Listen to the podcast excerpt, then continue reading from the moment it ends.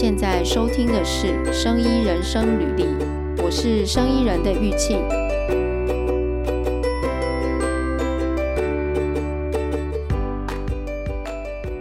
我们今天的来宾呢是那个杜正木专利师，杜专你好。呃，玉庆你好，那线上的听众大家好。对，今天又那个邀请杜专来，就是上次呢，我们在第四十五集，就是杜专有来帮我们介绍，就是他呃分享他成为专利师的过程嘛。然后里面有聊到，就是杜专他是这个清冠一号的专利的这个撰写申请的专利师。那那个时候有讲到说，清冠一号在美国申请的时候呢，有这个一开始有这个在这个叫什么专利适格性上面有受到挑战吗？对，所以呃，这个今天又邀请杜专来跟我们解释一下这个专利适格性。那个时候是说，嗯、呃，就是清冠一号，它就是你们写好之后拿去美国申请。然后美国那边认为说，哎，它是一个复方，复方就是好多药聚集在一起嘛，那这样子不能申请。那对，那美、嗯、美国那边对于这个，它的应该说它有一些对于某些呃技术类型或产品类型，就是认为说它是一个呃不适不适格的一个专利标的，就是说这个东西它呃它根本上就是不能作为专利。不能拿来申请专利，在美国会有这样子一个特殊的规定。嗯，适适格就是适合的适，然后格是资格的格，格格是的格，格这个格是哪一个？Quality Quality 哦，OK OK，嗯，然后所以他认为说这不是不适合来申请。那后来，嗯，我记得那时候你是说你们有去有证明一些东西嘛？就拿出一些数据。呃，对，我们有有一些呃讲说叫答辩上的一些技巧或论述上的论理方式去克服。对，那这种就是比较细的部分，我们待会可以再仔细聊一下。嗯，哎，所以这个就是专利呀、啊，到底就是呃，比如说以我们生医领域来讲，到底有哪一些东西是可以申请，哪一些是不能申请？因为之前呃。那个我记得那个陈专来讲的时候有讲到什么医疗上面的诊断跟治疗的方法是不行的嘛？那还有什么可以帮我们就是说明一下这个能申请不能申请是怎么一回事？好，OK，好啊，嗯，那我们今天就就把那个关于嗯，就针对说声音产品或声音技术，哎，哪些东西？它是有，它是可以申请专利。那哪些东西是不能申请专利？就是跟大家大家做一个简单的介绍。嗯、那啊，避免说申请了之后才发现不，其实不不会通过，那就是有点有点浪费钱。那我们讲说不能不能申请的意思是说，你申请之后确就是必定不会通过。那当然是当然不是说你这个东西连文件提出都不行。那这就是稍微理清一下。嗯、那哪些东西就是说，哎，我们确定说他申请之后。哎，它一定会被打掉，所以我们一开始根本就不用申请这样子一个东西。那我们就从这个脉络来做一个简单的介绍。嗯，那一开始我们先谈到说，哎，我们先不谈那个生意领域，就是有一些东西是放诸所有在专利法规当中放诸各个国家放诸所有的技术领域，它其实都是不能够申请的。那这些规定呢，它其实像在美国，它是用我们讲说。呃，谈到说专利适格性这样子一个一个法规去规范，那在台湾、在呃中国或其他国家，可能它可能是直接在专利法的条文里面明定说，哎，哪些东西是法定排除的，或者说哪些东西他认为说是这个东西是呃不符合所谓的专利法上所谓发明的定义，这也不能申请。嗯、那我们所以这些用词啊，可能不都不太一样。那我们就。今天就把在美国，在各个国家，就是哪些东西申请你确定不会通过的那些种类，我们都把它称之为呃不可申请呃不可取得专利的标的，嗯、我们就讲讲不可取得专利的标的。好，那我讲一下，哎，哪些东西是不能取得专利的标的？呃，我这边呃就举举四样东西，就是大家记得，就是有四个东西是呃没办法取得专利的。第一个是呃自然法则本身，自然法则当然是不能够呃申请专利标的。那我举个也蛮有趣的例子，呃，之前就有个客户他想。呃，申请一种呃治疗方法，用电疗的一种电疗方法。那在台湾，这个治疗方法方法是不能够取得专利。那待会我们后面再讲这个这个部分。嗯、好，那我们先讲到说，这个客户呃，他听到我们说治疗方法不能不能去申请专利了，那他就诶，他就很有创意，他就想个方法，他说，既然那个用电疗这样子的方法不能申请专利，那我就是改申请电场本身。哦，这蛮有趣。电场，电场，对，电磁场的本身，对，电场能不能作为申请专利的标的？那我们就很认真思考说，哎，电磁场它到底是是呃一个可以人为操纵的一个有形物体？那我们想了很久，哎，还是判断说，这个电场它基本上还是一种自然法则、自然现象、物理现象，对不对？对对对，像闪电这样子的东西，那我们就呃还是跟他说。呃，电场你要申请专利，可能呃就违违就是指向自然法则本身，那这个可能有问题。那你可能比较适合的一个申请的对象，应该是呃产生产这个电场或生产这个电磁呃磁场的机装置。哦，对，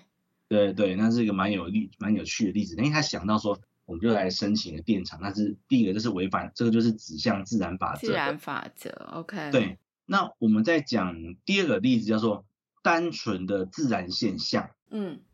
所谓单诶自然法则，我们可能只是一个很就是万有引力这样子的东西。那呃电其实那个电场，你也可以把它理解成一种电自然现象。那我们这边举个更具体的自然现象例子，就比如说呃我们在某个土地上挖掘到一个发现到一个矿石，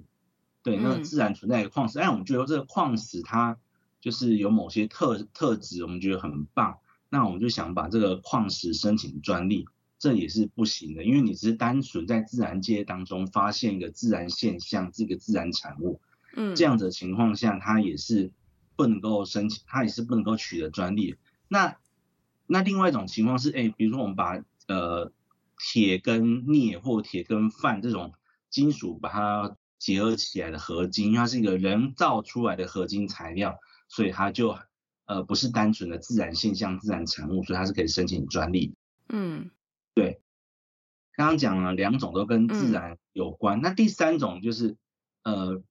其实也是很直观想到说它不可能申请专利，比如就是违反自然法则的技术或产品。那比如说像我们通常举的例子叫做永动机。嗯，永动机是这个哎这个机器呢，它就是可以靠着自己就是一直不用。不用外加输入任何的能源，它就可以自己一直的运转运动。嗯，这是这是也是不可违反自然法则的啦，就违反我们所谓的热力学的定律。嗯，对。那在生意领域的产品呢，其实更常看到的一种呃违反自然法则的技术，就是叫做能量水。对，能量水。对，应该玉兴应该有听过，可能类似一些呃呃传直销的产品啊，或者说一些宗教的团体。嗯他可能就是说，跟你说这个师傅加持过的水里面含有某种能量，可以改善哦，哦，对，你喝下去什么运势会变好，身体会变健康。对对对，有这种水，有听过。对对对，这种能量水其实它也是违反自然法则啦。嗯、有些人他拿来申请专利，那个基本上也不会，也不会，也无法取得啊。嗯。那另外，哦、对对对，第三种就是这种违反自然法则。第三种，OK，好。好，前面三种都跟自然法则有关，可能是指向它本身或违反自然法则。第四种就是单纯的人类心智活动，嗯，或者是说一个个人技个人的技能，这个也是无法取得专利。那单纯的人类心智活动是因为它呃违反了那个我们所谓呃发明的定义，发明是要需要利用到自然法则的一个创作。那单纯人类心智活动就没有利用到自然法则。所有的单纯人类心智活动，就是比如说一个规则的制定，或者是像我朋友，像我个国中同学，他是在卖大肠面线的。那他今天开发出一个很棒的一个大肠面线的商业经营模式。那这样子一个、嗯、这样子一个东西是不能够申请专利的。虽然说，哎，它的可能它的它的大肠面线的那个经营模式非常棒，可以赚很多钱。那也很多人想要呃跟他加盟去营运他的那个商业模式，可是这个东西是不能够申请专利的。哦，因为这个模式是他，比如说他想出来的，他借由他的经验，他去整理，然后他就是有一个经营模式，他就说：“哎，我们这样做，这样做，我们就可以做，把大肠面线摊给经营起来。”但这样就不行。他利用，对他没有，因为他没有利用到一些自然的现象，哦、就是对对对，像我们前面讲的说，使用电力啊，使用什么能源啊。嗯这些就是利用自然现象去创造出某些东西，这个东西才叫做技术。对我们一般，我们有时候技术上这技术这两个词，我们会呃在日常生活当中可能紫色的比较含糊、比较广泛，但是在专利法专利的制度里面，技术这两特定就是指说它是利用自然法则的思想创作。嗯，对。哎，这个这个技术的定义。感觉很厉害耶！你说应用到自然法则，对，像我刚刚讲的，我们利用到诶，比如说那个刚刚讲的，利用到电力去做电疗啊，或者说从嗯自然环境当中发现某种化合物对人体才会产生作用，然后我们将这个透过这样子的机制用来治疗人的疾病，就是所谓的利用自然法则的一个。一个创作，我们把它称这个专利法的技术指的是这样子的东西。嗯，OK，刚才讲了这四个，呃，就是不适合申请专利，呃，的标的是，对台湾规定的吗？还是是哪？嗯，这个是放诸世界各国都，哦，都是这样子，所以我们就讲说，最开始就是要记得这四样东西就是不能够。你不会想不会拿它来申请专利，因为它一定不会过。在世界各个国家都是都是这样子，那在各个领域也都是这样子，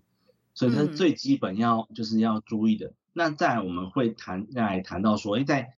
呃生意领域当中是哎是哪些东西针对生意领域的产品或技术，哎它是不能够申请专利，这是有另外一个更进一步的规范。那这个进一步的规范呢，在每个国家又不太一样。嗯。对，像不能申请专利的东西，就是说生医领域，每一个国家就有自己的法规去规范，对，对，对，对不对？OK，那要先讲呃，怎么先先讲台湾有哪些不能申请？我们我们先讲比较简单的，先从台湾讲起。其实应该讲说，我们在谈说在生育领域有哪些不能够东西不能够取得专利或申请专利。我们其实一个比较简单的辨认方式就是，呃，美国跟美国以外的国家这样记就好了。哦，就只有两个，就是美国自己一个，然后美国以外国家一个这样。对，就是 OK。美国以外国家的那个规定会比较相近，那美国它有个特殊的玩法，也比较复杂。嗯、那我们后往后面几点再来讲。嗯，对。那我们我们就先来讲那个美国以外的国家，我们就直接用台湾为例。嗯。好，就是呃，先讲那个，就是有个东西是呃有一点分歧啊，就是动植物的品种这个东西，它能不能申请专利？嗯，对，这个这个就是呃，我们就先、嗯、先讲这个部分，这个、这个部分就是又比较特别一点。呃，在美国呢，它是能够申请那个动植物的专利的，嗯，动植物专利。然后再来是那个日本，它也可以申请动植物专利，嗯，但是呢，台湾、中国跟欧盟不能就动植物的品种申请专利。哦，嗯，对，这是第二先提到，就是这个这个是一般来讲，就是我刚刚提到说，哎，美，呃，这个不可申请专利的标的，主要是分的美国跟美国以外国家，他们各自差异比较大，但是唯独在动植物品种当中，哎，就是日本它是特别是可以申请，呃。动植物品种的专利，好，哎，这个品种是说，呃，例如说它它自己，例如说像那个植物，他们不是有改良品种，对，是这个意思。这对对对是这样子，我们就改良出一个，哦、比如说口感特别好的那个金钻凤梨，那这个东西呢，嗯、在台湾是不能够申请专利，可是它有台湾有一个植呃植物种苗保护法，它可以用另外的法法律去保护那个我们改良出来的品种。Oh, okay. 对对，只是说它不能够用专利在在专利制度下去保护这样子。嗯嗯，对，OK，懂。好，那我们就是除了这个动植物品种，就是哎，就是日本或韩日本这个国家就是更加不一样之外，接下来讲的东西呢，就是真的是呃美国一套，那美国以外的国家就是类似的做法一套。那我们就从一样台台湾讲起，有哪些东西是不能够申请专利的？就是您刚刚讲到，就是陈专有提到的呃医疗方法，嗯。对医疗方法，我们这边做个简单的定义。它医疗方法东西包含哪些？它包含了呃诊断、治疗跟外科手术方法这三种。嗯，诊断、治疗跟外科手术方法，我们把它统称为医疗医疗方法。那在美国是可以取申请医疗方法专利的，然后在美国以外的国家基本上都不能够申请那个医疗方法专利。但是这边还还有一个小小的例外的、嗯、呃特例啊，就是呃在日本跟韩国啊，它是只有针对人体的医疗方法才不能够申请专利，可是动物可以。哦，对，就是又又有一小小例外，嗯，就是日韩他们是针对人体才禁止动物可以，那其他国家原则上是呃人体跟针对人体跟动物的治的医疗方法都不能够申请专利。嗯。哎，这个这个呃，就是医疗方法这边可以帮我们举一个例子，什么叫就是诊断、治疗、手术嘛？对，这个我们就来细部的谈什么叫做诊断、治疗跟外科手术方法。因为其实呃，我们一般人就是认知的诊断、治疗跟跟外科手术方法，其实又跟专利法里面的规定的要求可能又有点出入。所以我这边就是在进一步去谈说，专利法当中对于这三种医疗方法它的定义是什么？那我们先讲那个治疗方法。那治疗方法，呃，专利法面对它的定义其实蛮广的，包括三种类型都叫三种类型的处置都叫治疗方法。第一个是，呃，根治疾病是一种治疗方法，这没有疑义。嗯。第二种是预防疾病，因为它也是一种治疗方法哦，比如说。呃，打疫苗，它其实就是一种治疗方法。嗯，对，它避免我们去感染那个新冠那个新冠肺炎。哦，OK，对，它这是一种治疗方法。嗯，再来第三种治疗方法叫做缓解疾病的症状。嗯，这就是比如说让你呃，我们吃普拿疼去缓解头痛，这就是一种广义上的治疗方法。OK，所以就是说，他们不能说阻止我们吃普拿疼这样子，因为它有专利，所以是这样意思吗？应该说，呃，吃普拿疼来缓解头痛这件事情，你不能把它当成一个一个方法来申请专利。哦，对，因为它也在专利法视为一种治疗方法。那我们前面讲过说，呃，治疗方法这个东西，它也是一种医疗方法，它是一个。在台湾，它是一个法定排除的标标的，就是不能够拿来申请专利。嗯，对，嗯，所以这个地方是不是因为说这个诊断、治疗跟外科手术的方法，例如说刚刚举的这个例子，就是吃普拿疼来缓解头痛。假设有人把专利申请起来了，那就是真的需要接受到这个治疗的人，就真的在临床在执行的时候就没有办法用。对，这个当初为什么台湾会立法规定说，那个这个医疗方法它是一个法定排除申请专利的标的？那其实主要原因就是因为说，它会去影响那个医生他的那个治疗治疗病患的一个选择的权利，嗯、它是对于公众的利益是有影响的。嗯，对。所以其实专利法它的精神就在于说，我们一方面希望说能够鼓励产业或技术上的创新，那一方面。又希望能够保护公众的利益，在这两者之间取得一个一个适适当的平衡，那所以才会有，哎，这边有有一些东西它是不能够申请专利的原因是在这里，因为它要去还是一定程度上去保护这个公众的利益。嗯，那哎，那美国怎么可以？对，美国之所以为什么美国用医疗方法，然后哎这样你会想说，哎，美国难道就没有这个问题吗？是因为美国它有个。呃，叫做豁免条款，就是这个医生的治疗方法，他不会被不会被告侵，不能被控告侵权，只有只能那个专利权，他只能去告那个药商。哦哦，对，哎，这这个地方很有意思，嗯、呃，对，就是他让你可以申请，但是你不能告医生，如果医生去用了，你不能告医生。对，他只能去告那个提，就是卖卖这款药的药房，就是医生开的处方签。这处方签可能用到某种药，那基本上呃医生是免责的，但是呃提供就是卖这个处方签里面的药品的那个呃，比如比如说我们就讲那个学名药厂好了，嗯，就是呃学名药厂就是医医生开的处方签用了某一款学名药来治疗病人，那呃原厂药认为这个学这款学名药侵犯他的专利，他基本上不会去告医生，他一定是去告那个学名药厂。哎，那。以刚才那个就是吃普拿疼缓解头痛这个方法来讲，对，如果说在美国有一个人把吃普拿疼缓解头痛去申请了专利，对，是可以的嘛？在美国可以申请，是可以的，对。那他申请了专利之后，呃，医生还是可以开开普拿疼给病人吃，要要病人缓解头痛，那病人也可以吃。那但是他申请这个专利要干嘛呢？他有什么好处？呃，这只是一种呃呃，我们这样应该讲，从不同的角度去保护他的权利的范围。呃，比如说，我们就讲说，我们先假设说普拿疼是一种新的药品好了。嗯，对。那呃，有一家学名药厂，它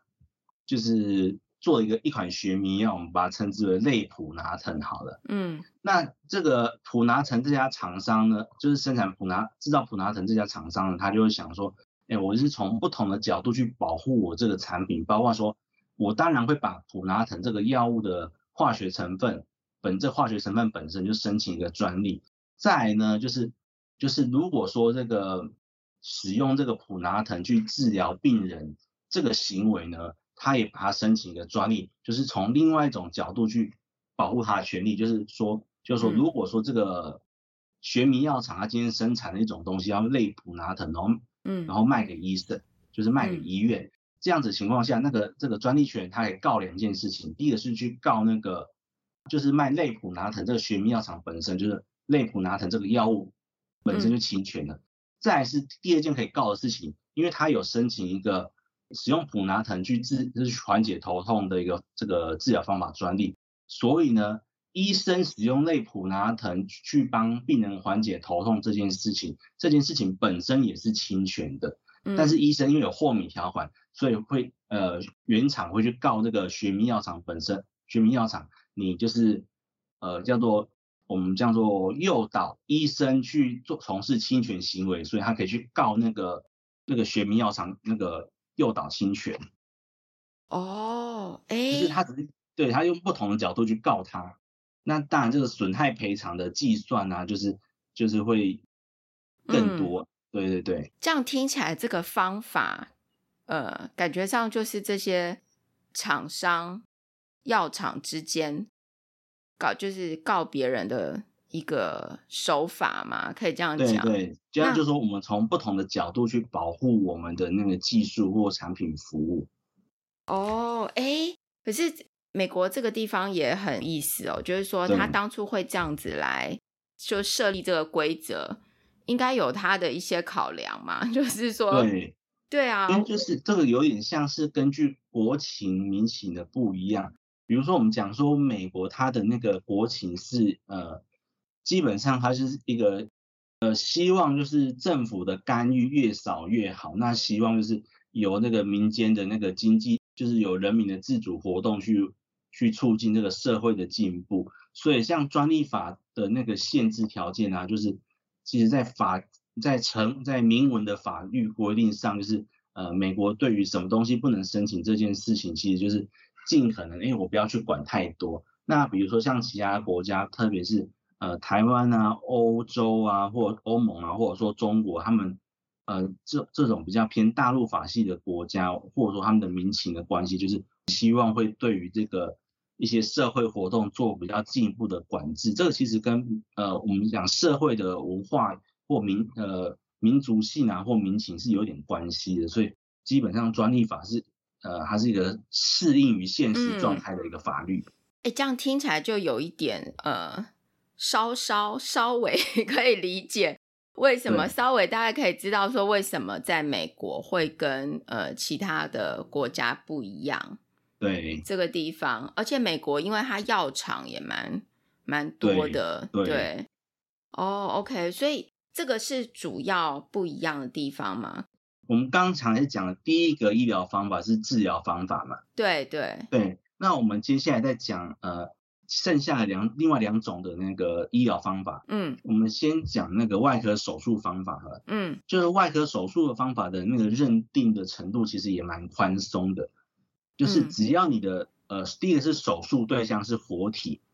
那比如说，呃，解剖大体的这个方法，它就不会是专利法所说的外科手术方法。嗯哼。那再来呢，就是你的方，你申请的方法，只要有个步骤，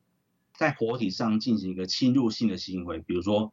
呃，化开皮肤。嗯。这个基本上就是一种外科手术方法。所以像医美手术，呃，这个东西一定是很赚钱的。那它能不能说就是作为来申请专利，就是在就是不行。嗯。对。这是外科手术方法。那第第三种叫诊断方法。那诊断方法我们会以为说这个，哎，这个东西好像蛮难申请的。其实不会，因为它的要满足诊断方法的那个要件还比较严格，还要，嗯、呃，要满足三个条件，它才算是专利法当中所说的诊断方法。嗯，那我们来讲这三个条件。第一个是这个诊断方法的对象必须要是活体，呃。比如说，我们就拿一个管子给病人去吹气，然后去侦测他从肺部呼出来的肺活量检测。对对，对肺活量就是我们去，因为我们是直接对于这个病人的那个请他去吹气，所以我们是以他直接以他为对象。那另外一种情况是，通常比较常见的那个检呃诊断方法是，我们去抽血，嗯，去验呃血液里面的某种呃生那个 biomarker 的那个呃。level 的高低，嗯，这种就不算是所谓的诊断方法，因为它是检测体外的样本，嗯、就是血液这种东西，嗯，对，血液啊、尿液啊，而且这些人体样本这些这样子检测的话，就不算是诊断方法。在第二个呢，第二个条件是你申请的方法就是要跟疾病的诊断有关，嗯，这个跟疾病的诊断有关，意思说，比如说，因为我们想要。就是如果我们只是单纯去测某个，呃，我们假如是说我们测心跳好了，嗯，那我们就测它心跳高低，可能这心跳高低不一定就跟某个跟特定的疾病的诊断有关，我们只是得到知道一个生理资讯，这样子的东西它就不算是跟诊断有关的一个一个目的。比如说我们申请的标的，我们单纯就我们就申请说一种测量那个心跳心跳速度的方法，它是它的目的并不是去。想要知道说你你有没有获得某个疾病，这个就不算是一个，这也是不满这样子就是一个诊断方法的条件。嗯哼，嗯，对。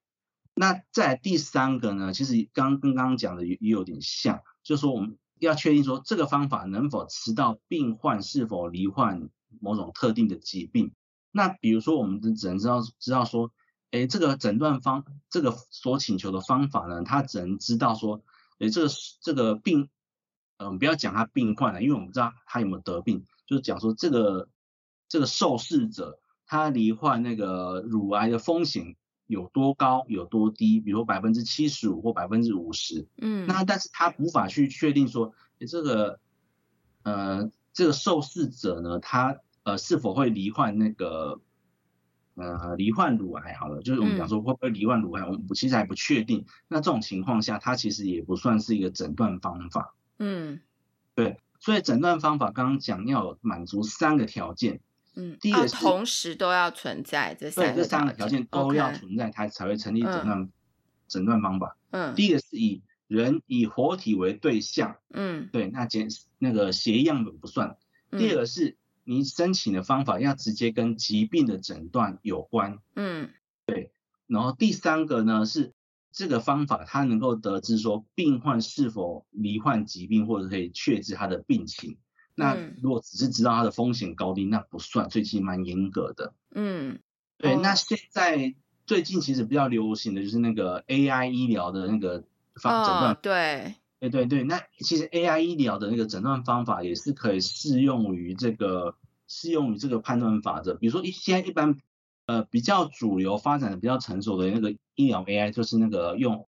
用 AI AI 去判断说这个这 X 光的那个，对，比如说从这 X 光去判断说这个病人他呃罹患那个肺癌的风险的高低是或者是否有罹患肺癌，嗯，对，就是。就是像这种判断方式，就是可以从这三个条件去判断说，哎，这个这个医疗 AI 的那个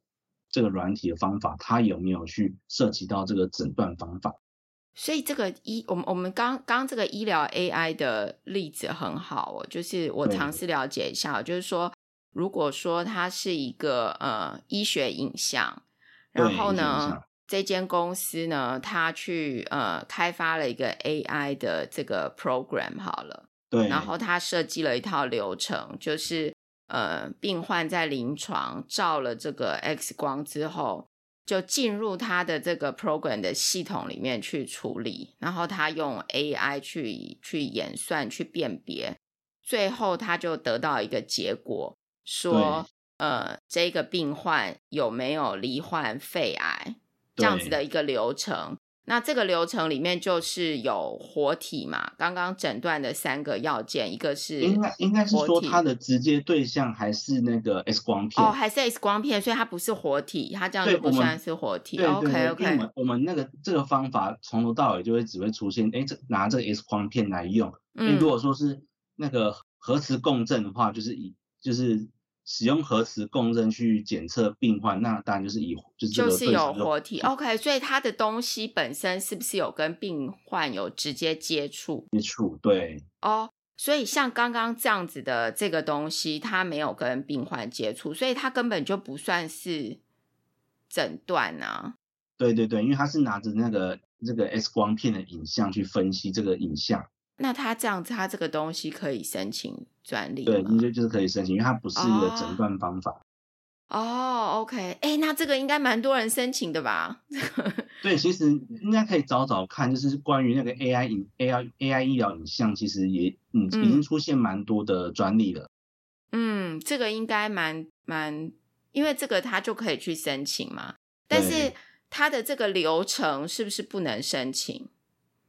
呃，流程不能申请，怎么说？因为你是说它是是涉及到那个心智活动，对，但是这个蛮有趣说，说因为这个它基本上还是有用到那个呃自然法则技术，就是它一定要用到电脑嘛。哦，对对对对对，所以它还是会可以，它基本上不算是人类的心智活动，可是呢，就是在呃在台湾的那个。就是针对这个软体专利的审查，有自己的另外一套的那个标准。所以呢，我们刚刚讲到说，诶，如果假设说我们今天要申请个 AI 医疗的专利，第一个是除了去看说它是否在符合这个我们所有的生医生医专利制度制度上的，是不是采到医疗方法？嗯，那如果说没有采到的话，可能还是要回去去看说，哎，你这个专利的技术内容，在这个软体专利的审查的实务上，它是否能够通过？所以它其实医疗 AI 是。算是一个蛮跨领域当中一个蛮比较难、比较困难的一个标的，因为它同时要去考虑说，呃，它在生医的生医的专利审查角度能不能取得专利，在电脑软体的审查角度是否能够取得专利，这个是一个比较麻烦的部分。哦，这边有一点复杂，就是电脑软体又是另外一回，又又有另外一个规定了。对对对，就是你有想象说，这个专利它是同时采两只桥。两只脚踩在两条不同的船上，嗯、那这两条船都不能够破洞，不能够漏水，嗯、它才能够稳稳的站站在那个水面上，不然它就沉下去。我们这样想象，嗯，有这样有有想象，有 有有了解，对，所以所以这个医疗的方法是一条船，然后软体电电脑软体的那个那个部分又是一条船。如果以刚刚这个 AI 的例子。对，没有错，就是要特别 小心这种医疗 AI 的部分。嗯，好。然后，所以诊断，刚刚讲诊断嘛，然后还有外科手术。手术，对，然后治疗我们也讲了，主要就是这三种，就是我们把它归类为医疗方法。嗯、那在刚刚我们就前面有稍微提过说，在呃美国是可以申请医疗方法专利，那在呃台湾。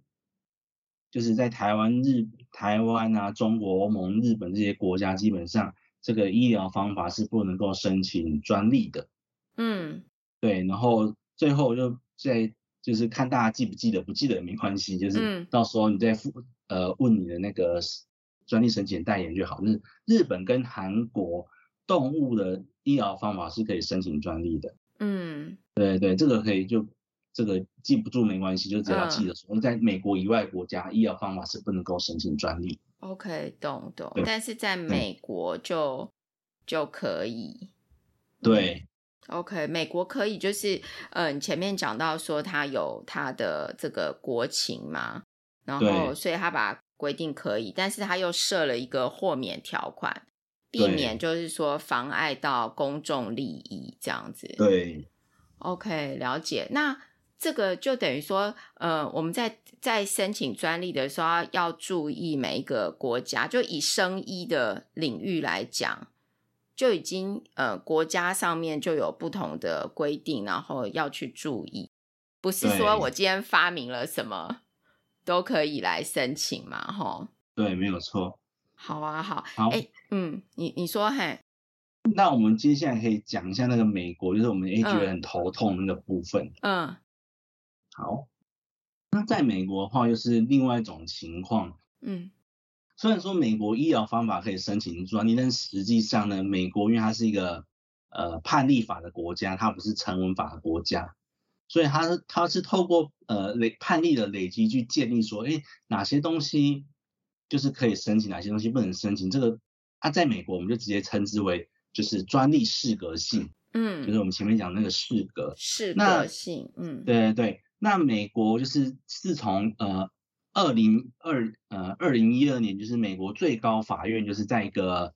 呃 Mail Mail versus Promises 这个案子当中，就是建立一个那个判断标准，就是说他在这案子当中，最高法院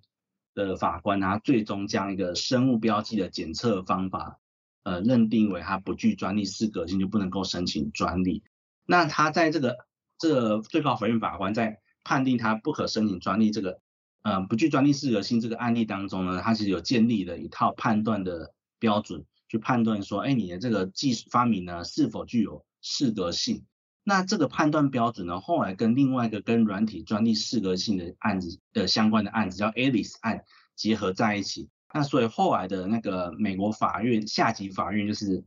美国那呃法院一样有三级，就是地方法院，然后及那个。联邦巡回上诉法院就第二级，第三级就最高的就是最高，就是那个美国最高法院。那基本上美国最高法院就是建立着这个样子的一个判断标准之后，它下级法院就是必须依循它的一个判断标准。那这个判断标准我们通常把它称之为 Mayo-Ellis Test，就是 Mayo-Ellis 测试方法。嗯，对。那不管是下级法院或者是那个美国的专利商标局，都是采用这个。这个方式去判断说，哎，你你的这个发明是否具有专利适格性？嗯，对。那刚刚讲美国的专利商标局，商标局就相当于台湾的那个智慧财产局，那中国叫做知识产权局，就是大家的呃名字可能不太一样，但是那个就是都是类似的一个专利审查机构。嗯，好，那我们呃，因因为其实这个这个测试方法讲起来，这整套美国专利适格性其实讲起来是非常复杂的，你讲要讲三个小时。那我们今天呢，就用最简单的方式，就是让从诶发明人的角度或呃公司的角度去了解，申请的角度去了解，说，诶什么东西是可以是可能会被认定为不具专利适格性的？这样子讲，就是我们用比较简简化的讲法去谈它。所以我们今天呃就不是从那个正规的法律去讲，因为那个很花时间。嗯。好，那我这边就是提一些补充啊，最近有发生的一个关于这个专利适格性的新的资讯，呃，就是因为我刚刚讲说这个专利适格性的判断标准是从那个一个法院的判例所累积下来的，嗯，但是纵使说最高法院有建立一个这样子一个判断的准则，那下级法院要去依循，但是在各个法官啊，针对不同的个案，有时候见解是不一定一致的。那就是有这种专利适格性见解混乱的问题。那呃，甚至于那个美国的专利商标局认为说，哎，法现在法律的那个对于专利适格性的判断，好像就是那种我们以前在讲那个棒球的，在讲棒球比赛一个术语叫变形虫的好球带。嗯，对，这个对专利适格性判断像已经像变形虫的无无法就是无法去找那个规则去依循。嗯，那所以呢，就是呃美国的专利商标局就认为说，目前法院的那个对适格性判断，甚至已经变形到损害现有的创新研发活动。因为对于那个药厂或生意公司、生技公司来讲，他就不知道说今天申请这个技术呢，发明这个技术，他将来能不能够申取的专利保护？哎，这是一个很大的问题。像我们刚讲那个检测方法，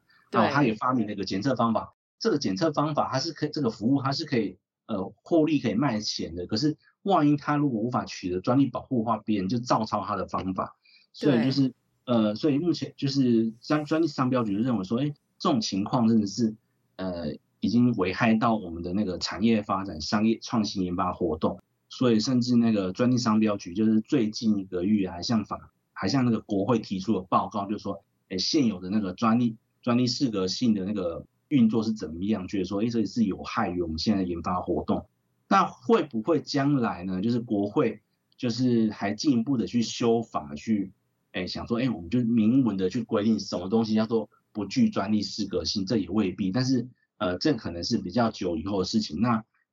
因为我们刚刚讲说，美国是一个判例法国家，它的一个准则一直在变动，所以我们今天讲的东西呢，就是以目前今天是二零二二年七月九号这个时间点，嗯，看到的一个判决的现象来谈。嗯、那如果说将来真的有一个很大很大的变动的话，我们就是之后可以再补充，哎，看说美国针对。专利适格性最新的发展是怎么样的情况？嗯，对，那我们就可以先，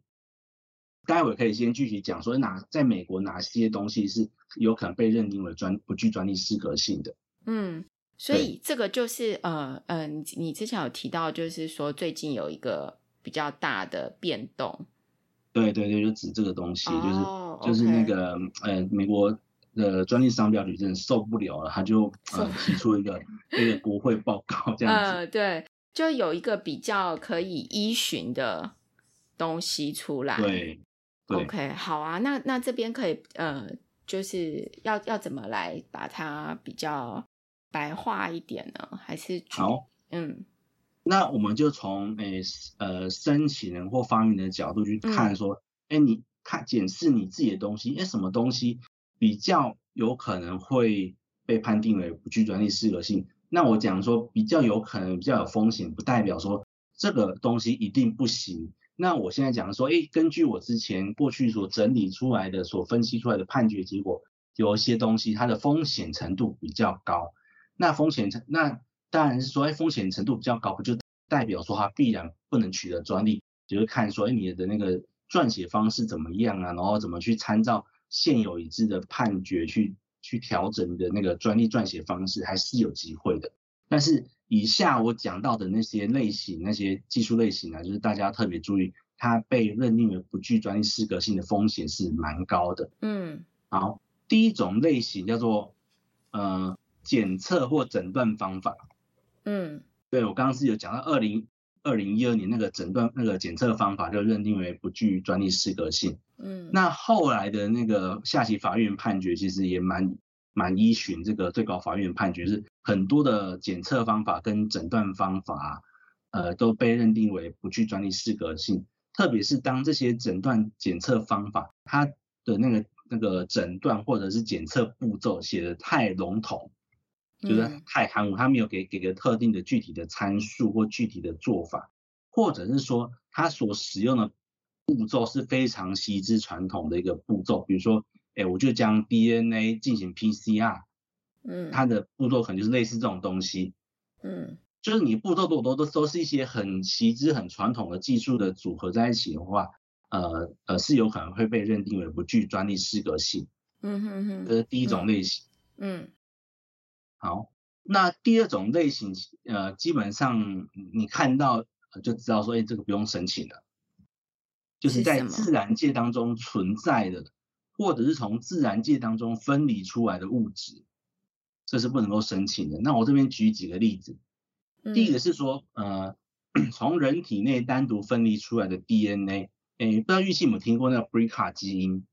嗯，没有，嗯、呃，呃哦，BRCA 基因它就是一个涉及一个乳癌的基，是跟乳癌有关的基因。嗯、这个我不知道。那当这个 BRCA、嗯、对 BRCA 的基因有异常的时候，就是可能罹患乳癌的风险比较高。那过去比较有名的例子是那个女星安吉丽娜·琼丽，因为她家有这样子一个病史，她就去呃做这个基因的检测，就发现说她的呃应该是她的基因里面的 BRCA 基因有异常。所以她就动了那个乳房切除手术，嗯，对对，就是对，他就做了这样子的事情。那后来这个这个 Brica 这个基因啊，就是呃，就是被被这家发现说这个 Brica 的基因异常跟乳癌有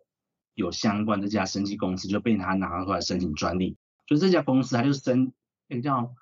哎叫 My Myriad 这个公司，他就把这个 Brica 的基因啊，就是拿直接拿去申请专利。那在 Myriad 这家公司申请的那个专利之前呢、啊，基本上这种基因都是可以申请，都是一个合适的专利标的。嗯，那自从那案那那件案子之后呢，最高法院就是有下一个判决，就是说这种从人体分离出来的 DNA，因为它的本质，你从人体分离出来之后，它的本质上跟它在人体内的一个存在状态并没有不一样。嗯，我们就想象成把一个这个基那个。BRCA 这个基因就想象成某个呃某某一条链，好，就一个 DNA 一条链嘛。这条链的结构呢，嗯、它存在于我们的人的身体上，跟把它拿出来在人体外，它的结构长相基本上没有什么太大的差别，对不对？嗯、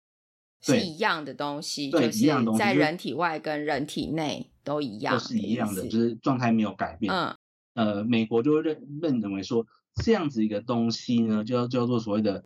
单独分离出来的自然产物，它的本质上没有改变，所以它是一个不可申请专利的标的，它就视为我们前面讲过的自然现象或自然法则。嗯，哦，OK，就是回到那边。嗯，在在台湾的话，我们就会，我们当然是在台湾当然也是说，哎，自然现象、自然法则是不能够申请专利，可是我们一般会认为说，如果说这个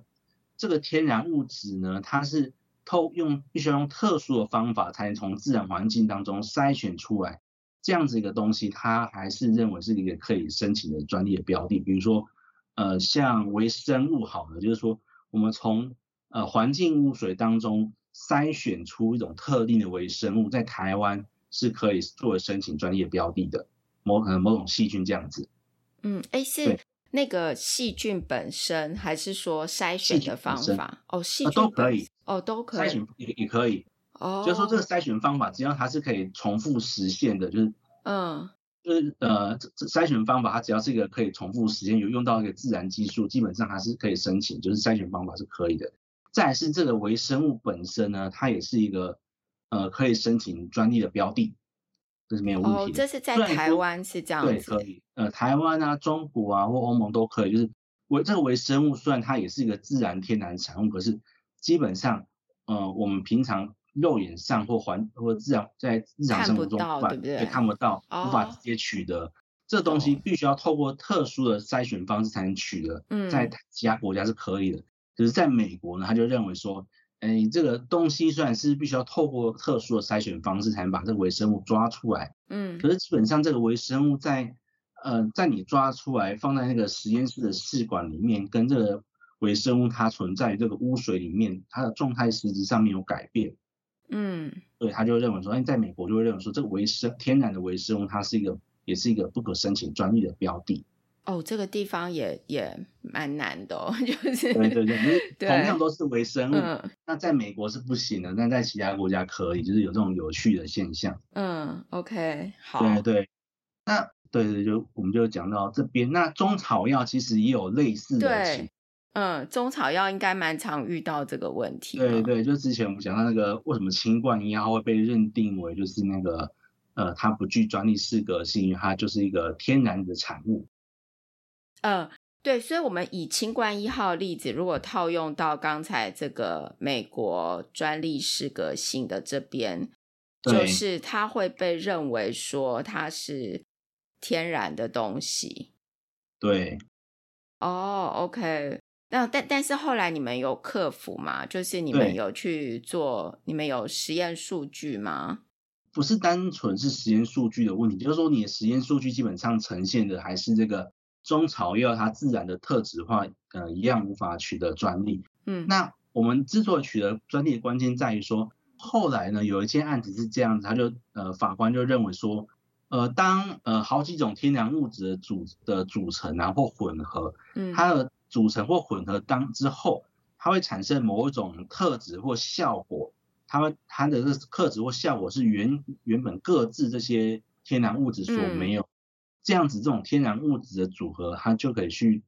呃，它就是可以取得，就是一个具有专利适格性，它就不是一个，因为它就视为说它这些天然个别天然的物质在组合之前跟组合之后，它的一个性质改变了。嗯，懂。比如说，就我们讲清冠一号的那个，比如说我们就说，哎，这个薄荷、桑叶。然后说鱼腥草，它们各自都未必能够去去抑去抑制的新冠病毒。嗯，对。可是当这些不同十种中药材组合在一起之后，哎，它产生了一个新的特质、新的效果，就是可以去抑制新冠病毒。所以这时候就可以视为说，这十种中药材的组合，它跟原本个别的中药材相比，哎，它增加了一个新的一个特性，是自然在自然环境当中所没有的。嗯，所以它就可以具有专利适格性。那我们的实验数据就是要佐证说，哎，这十种东西加起来，它确实产生一种新的特质。哦对，OK，对，它是有专利适格性。对，这是一个蛮蛮困难的一个一个状况，就是因为这个中草药它本身是一个不适的东西，那我们怎么把它变得适？但是在台湾申请的时候就没有这个问题，是吗？对，就是就就台湾就不会有这样子一个问题。OK，所以真的是有不同国家有不同的那个规定。对，应该是这样子。好啊，那我我这边呢？哎，我我现在来讲我我想的那几个。对，我这边呢，就是在跟杜之前跟杜专在在就是聊这今天要录的这个题目的时候，就是我有想一些例子哦，就是我们我们刚。呃，杜专帮我们解释嘛，然后我自己想了一些例子，然后呃，我们请杜专来帮我们分析，看可不可以申请。对，第一个例子哦，就是呃，假设说我在非洲的丛林发现了一种叶子，然后我我把这个叶子吃了之后呢，我发现我的视力变得超好，我可以看到外太空，什么月球啊都可以看得到。那这样我可以申请专利吗？这个东西就是我们最开始有讲到说那个动植物的品种，嗯，动植物的品种，它如假设说它是一个呃基改的植物的话，在美国它可能可以取得专利，但是如果它是一个，诶，它是一个天然产物，在美国，对，一样在在美国一样无法取得专利。另外呢，这个刚刚讲说动植物，我们就把它视为一种动植物品种。那我们有前面有讲过说，在台湾啊、中国跟欧盟，基本上这个动植物品种。是不能够去申请专利的。嗯，OK，所以对，所以这个应该是不行嘛，对不对？对对对，OK，好。那第二个例子就是说，呃，假设我仿照这个蜗牛在行走的方式，它有一点蠕动这样行走的方式，诶，我看了觉得不错，然后所以我就研发了一款类似这样子行走的方式，然后呢，人可以吃到身体里面去的一个小型的机器人，然后我用这个机器人呢，当他吃到这个消化道里面之后，他就用这个蜗牛的方式行走，然后释放药物，这样子可以申请吗？那其实像这种技术，我们都会把它区分成两个部分，因为先看一个技术，嗯、它有没有装置可以申请，嗯，然后它有没有方法可以申请。我们先想说，嗯，这个技术它能不能一鱼两吃？嗯，那这个例子就是一个可以一鱼两吃的例子，就是说这个机器人本身它是一个可以申请专利的标的。嗯，那这个机器人释放药物的方法呢，在我们就把它姑且是一种当做一种治疗方法。嗯，用这个机器人来释放药物来拿到某种治疗效果，这个东西在呃治疗方法在美国也是可以申请专利的。可是去到其他国家，呃，机器人本身是可以，可是。以机器人在人体内释放药物，它有可能被视视为一种治疗方法，就不能够取得专利了。哦，所以呃，我们在看这样子的题目的时候，我们要先把它切割成就是装置本身，然后还有方法这样子来来讨论。那装置是、嗯、呃都可以申请，在不管是美国或美国以外的，那方法就是这个。以这个例子来讲，在美国不行，但是在美国以外的可以，是不是？应该说在美国可以哦，在美国可以，对对对，我弄错了，在美国可以，但是其他的地方不行。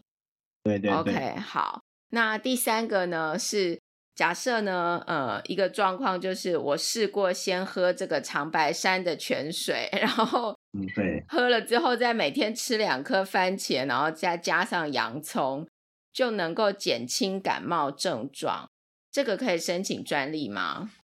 对，我们刚刚讲到说减轻症状这件事情，它也是视为一种治疗方法。嗯，所以呢，就这治疗方法来说，在美国以外的国家。呃，它就是一种医疗方法，所以不行。嗯，然后在美国来说，因为这个方法你写了一个特定的一个治疗步骤，就先喝水，再吃两颗番茄，而且、嗯、呃，这两颗番茄就把它当成一个很具体的那个药物用量。嗯，它有具体的治疗步骤，有一个具体的药物用量，所以这样子的一个一个很有技术性的那个治疗方法，它是可以申请专利的，没有错。哦，哇。哎、欸，可是我的水跟番茄还有洋葱都是自然物质，对不对？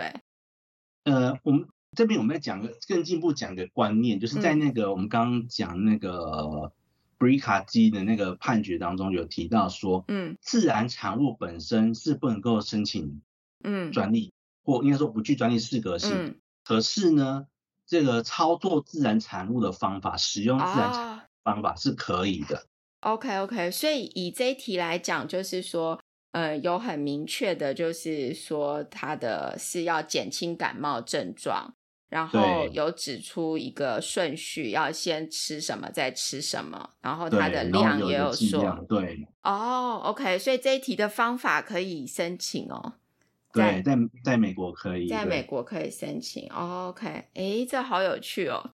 然后好，然后第四个就是说呢，嗯。第四个例子就是，呃，有一天呢，爬山的时候发现了一种特殊的菌类，就长得很像香菇的东西。然后呢，呃，就把我们把它带回家之后萃取，就发现里面有某一种物质，我把它敷在这个伤口上面，可以加速愈合，这样可以申请吗？嗯、呃，这个就是也是另外一个美国跟美国以外国家会不太一样的部分。嗯这个叫呃真菌的一个萃取，就我们把它叫做真真菌萃取物嘛。嗯。但真菌萃取物基本上在其他的国家申请是没有问题的。那在美国申请的时候就，就这时候就要思考这件事情：这个真菌萃取物呢，它是否就是被分离出来之后有没有改变它的自然它原本的形态？就我们有刚像刚讲的那个 DNA 在人体内跟人体外两种的状态是否有改变？哎，那如果没有改变的话，就是有可能会被认为是一种，哎，你还是一个单独分离出来的自然产物。嗯，就跟那个呃，刚刚那个基因那一题，呃，BRCA 基因就是拿出来之后还是一样的嘛，人体身上跟拿出来是一样，对对对，所以这一题就是要看说它萃取出来之后是不是跟萃取之前是一样的成分。对对，就是某种，比如说我们就讲某种。呃，这种菇类，这种这种真菌，它里面可能有某种菇类或贴类这种有机成分。嗯，那这有机成分，它在呃是否就是以就是以它的自然状态，就是存在于它的那个这个菇类里面？那萃取出来之后，那个它的状态是否跟原本它在菇类里面的那个状态是否有有相同或不一样？就用这个角度去判断说，它是否是一个单独分离出来的天然产物，没有改变它的自然状态。嗯，哎，那这个做成敷料这个部分呢？例如说，它萃取出来，它可以做成很多东西吗？对，哦，这个就是另外一个，就是如果做做成敷料，这时候你就会想说，呃，敷料它就不只是把这个